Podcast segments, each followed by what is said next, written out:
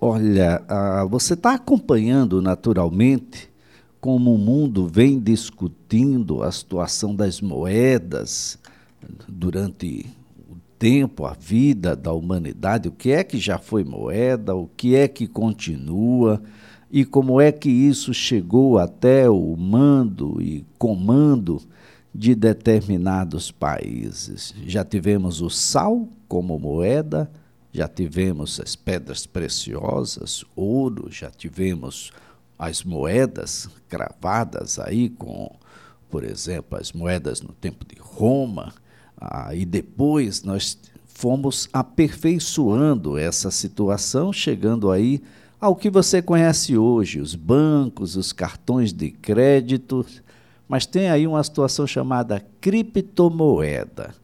O que é que vem a ser isso? É o novo ouro?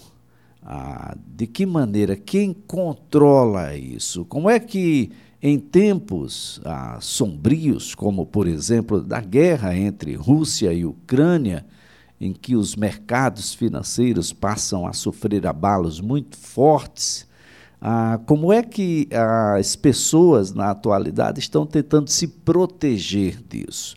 Olha, eu estou na linha com um especialista em tecnologia financeira, o Rafael Pires, que vai nos ajudar a compreender um pouco melhor. É um mercado ainda, o brasileiro se acostumou muito, Rafael, e foi muito acostumado, direcionado para uma única aplicação, que era a poupança.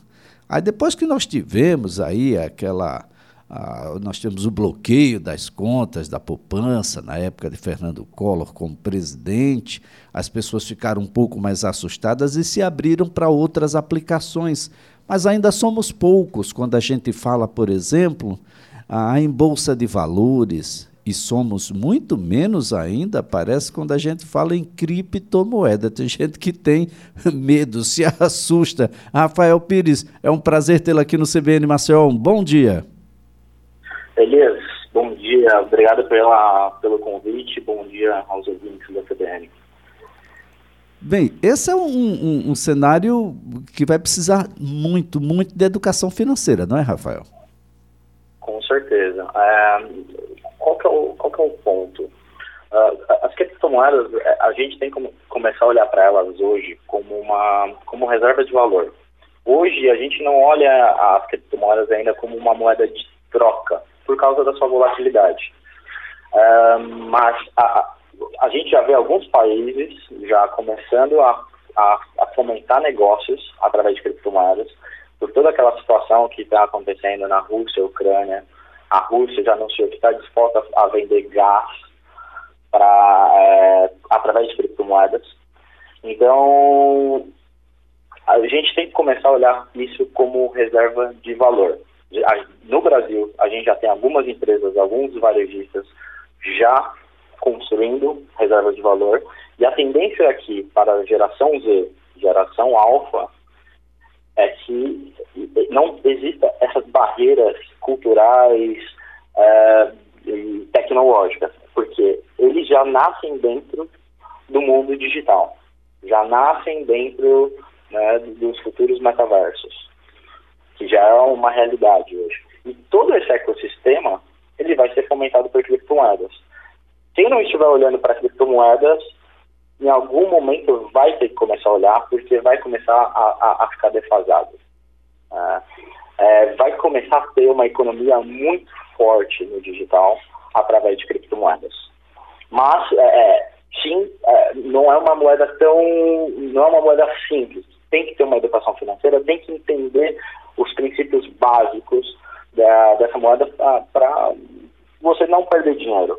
Né? Igual ações, a gente não arrisca é, lá, ah, pois hoje eu vou aleatoriamente aqui escolher uma, um papel aqui para investir. Não, a gente olha índices gráficos, a gente olha o contexto da, daquela empresa para investir. É a mesma coisa que criptomoeda. Cada criptomoeda tem um projeto por trás. Então é importante olhar o projeto, o que, que aquela criptomoeda está incentivando de economia. Né? Então, quando eu, eu, a gente fala de educação financeira, é olhar para isso. Agora, Rafael, um, uma pergunta que pode ser basilar, mas deve ser uma pergunta que muita gente está se fazendo. Quando eu quero um investimento, eu vou a um banco, seja ele físico, seja ele hoje os bancos que estão na internet. Eu quero investir num, um pouco mais arriscado, eu quero investir um pouco mais tradicional, ah, mas isso fica muito mais evidente, mais claro. Quando eu quero investir em criptomoeda, quem eu procuro? Vamos lá. Hoje, primeira coisa que você tem que olhar para criptomoedas, se você olhar do ponto de vista de investimento, é um investimento de risco. Né? Uh, e onde que você vai conseguir fazer esse investimento? Em bancos, você já tem alguns bancos uh, fomentando isso. Você já tem algumas empresas, por exemplo, o Mercado Livre, que você já consegue comprar criptomoedas através do Mercado Livre e, e, e com toda a segurança que a gente já conhece do Mercado Livre. É, a XP já tem fundos de investimentos de, de, de criptomoedas, né? Um, e você tem as grandes corretoras, né? Então você tem algumas corretoras que já estão, já têm renome, corretoras brasileiras, tem corretoras chinesas de renome que, é, que, tem, que passam a segurança. Então é importante é, pesquisar essa, essa, essas, essas grandes corretoras que têm renome, para que também você não coloque dinheiro numa furada, né? Porque é, a, a, as tecnologias aqui abriram muitas possibilidades de negócio, de investimento, mas também abriram muitas possibilidades fraudulentas. A gente sabe que existem bastante pessoas má fé construindo pirâmides financeiras. Então, sempre quando vocês verem alguma alguma propaganda, coloque aqui seu dinheiro e você vai ganhar mil por cento, putz, foge. Isso não existe. Né? Então tem que tomar alguns certos cuidados. Então tem, tem bastante empresa e instituições que estão é, é, negociando criptomoedas de uma forma séria.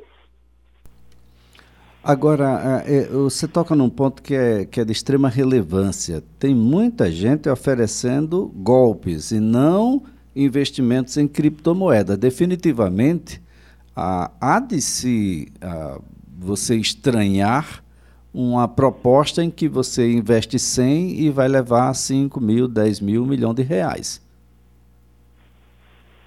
Com Ou de criptos. Isso... Eu estou fazendo aqui uma comparação dada a essa coisa da, do dia a dia, Rafael.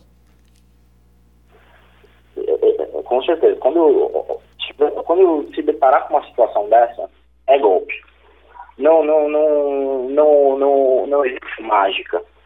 Né? A, as criptomoedas ela tem a sua valorização e a, a sua desvalorização é, conforme oferta e demanda, igual ações.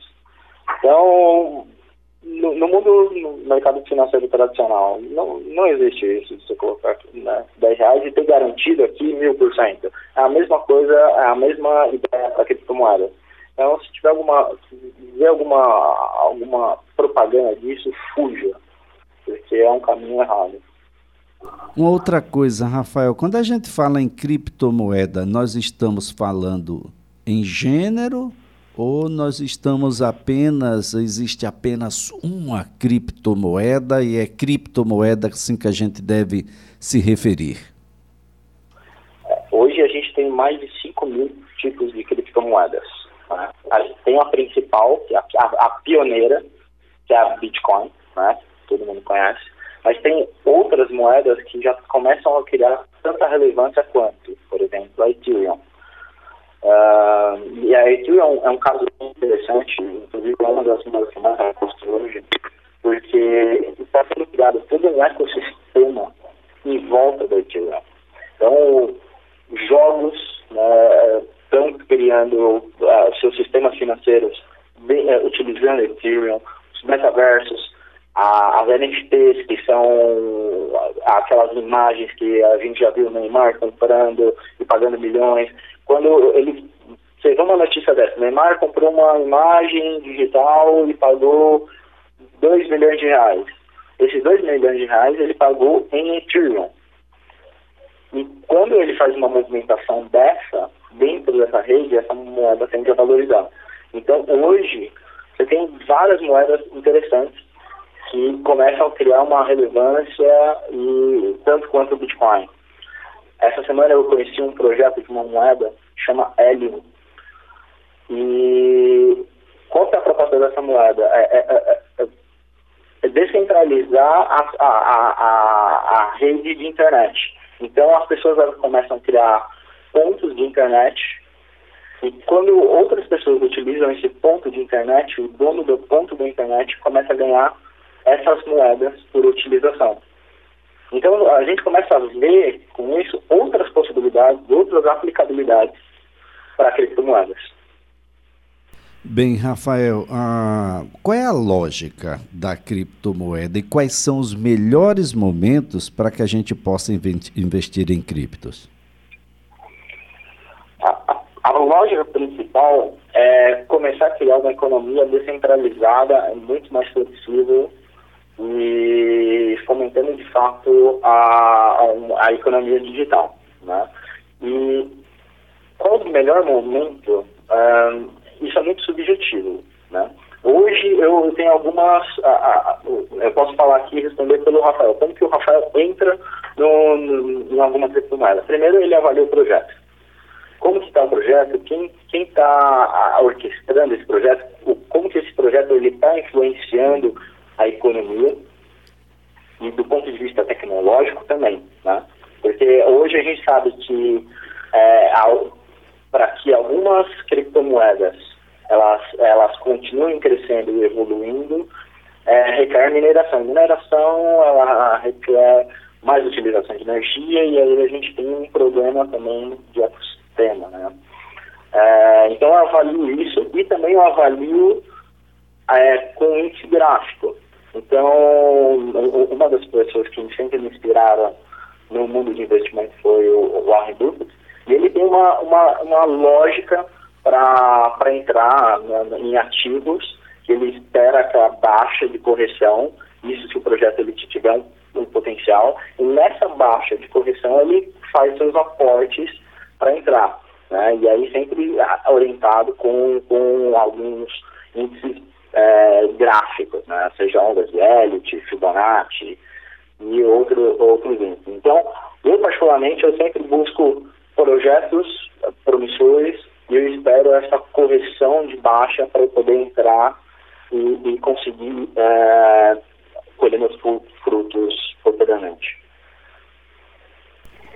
Como é que a gente sabe, Rafael, qual é, qual é o valor, quais são os comparativos? É, por exemplo, imaginando aqui, o, a gente faz uma comparação do, do, dessa criptomoeda, seja ela qual for, com dólar, com real, com as moedas que estão estabelecidas, a gente tem um, uma regra própria para a criptomoeda, de modo que o, o, o sistema pode agir com muito mais independência, mais solidário.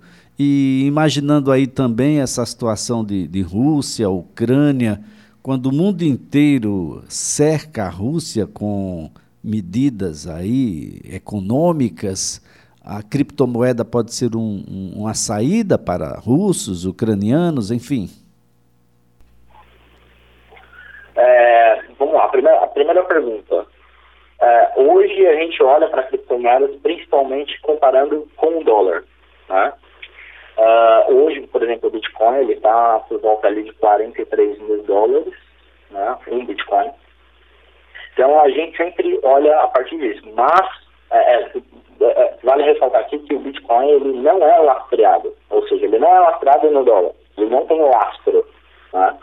É, ele, ele, por efeito de, de, de câmbio, a gente utiliza o dólar como referência. Né? Uh, e, e, com relação às medidas financeiras que, que aconteceram com a Rússia, com certeza a Rússia, nesse momento de fechar, moveu muito negócio através de criptomoeda. Tanto que uh, no começo da guerra uh, teve uma queda né, de criptomoedas, mas na segunda semana teve uma alta de, de, de volumes transacionais. É muito por causa da, da situação. Né? Então, a, a, a, com, com criptomoeda, você não consegue simplesmente é, é, fechar as portas. Né? a não ser que o país ele, ele feche sua rede de internet, né? E aí a gente já entra um pouco num, num sistema muito fechado. Né? A Coreia do Norte, a gente sabe que, que, que tem um, um sistema internet muito fechado, mas a, a Rússia não, né?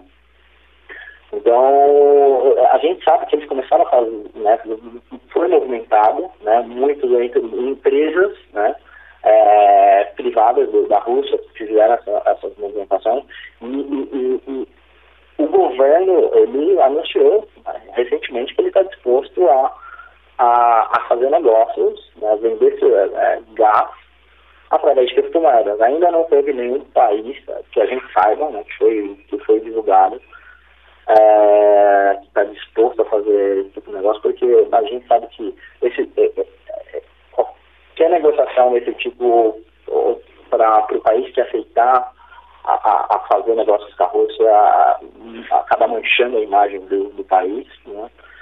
Mas, é, independente da situação, se você olhar do ponto de vista isolado, o que, que a Rússia está provocando, promovendo é é, independente do que aconteça com, a, com as medidas financeiras, é, quem quiser pode continuar é, movimentando dinheiro através de criptomoedas. É, Rafael, para a gente concluir aqui a nossa conversa, eu gostaria que, sinteticamente, a gente pudesse demonstrar para o, ouvinte da CBN o porquê que ele pode e em determinado momento até deve a investir em criptomoeda? É, na minha visão, criptomoedas é um caminho sem volta, principalmente por causa da geração Z e geração alfa, que já nascem dentro do mundo digital. Isso aqui vai gerar muita economia, vai gerar muita movimentação do dinheiro. Né? É, qual que é a, a, moeda que vai é, disparar ou que vai ser a principal no futuro? Qualquer coisa que eu falar aqui é meramente é, especulação. O ponto é, é importante começar a montar uma reserva de valor e se preparar para esses cenários que cada vez estão mais digitais. E aproveitar o momento é, pois todas essas mudanças digitais, envolvendo nova economia com criptomoedas, geram oportunidades. Então, a, a, minha dica aqui é pegue as, as, moedas principais que ele tem, então Bitcoin, Ethereum, que já tem boa volumetria, já tem um bom ecossistema, começa a montar uma reserva de valor. Né? Aos poucos, 50, 100 reais, e vai, mantendo, não, não fica tentando fazer trade. Né? Hold isso aqui, deixa deixa isso aqui seguro e, e vai acompanhando o movimento e o que, que, vai acontecer. Essa é a principal dica que eu dou para quem quer começar a, a mexer com criptomoedas. Muito bem. Rafael, eu quero aqui agradecer a sua participação. Esse é um tema que a gente precisa revisitar, ah, de modo a dar mais informações e as pessoas com mais segurança poder procurar as instituições e os especialistas da área de modo a entrar num ambiente que ainda é pouco conhecido, mas que, como já bem colocou aqui o Rafael Pires, é um conceito do qual a modernidade não pode mais fugir. Muito obrigado, Rafael. Obrigado, Elias. Um grande abraço. Rafael Pires é especialista em tecnologia financeira.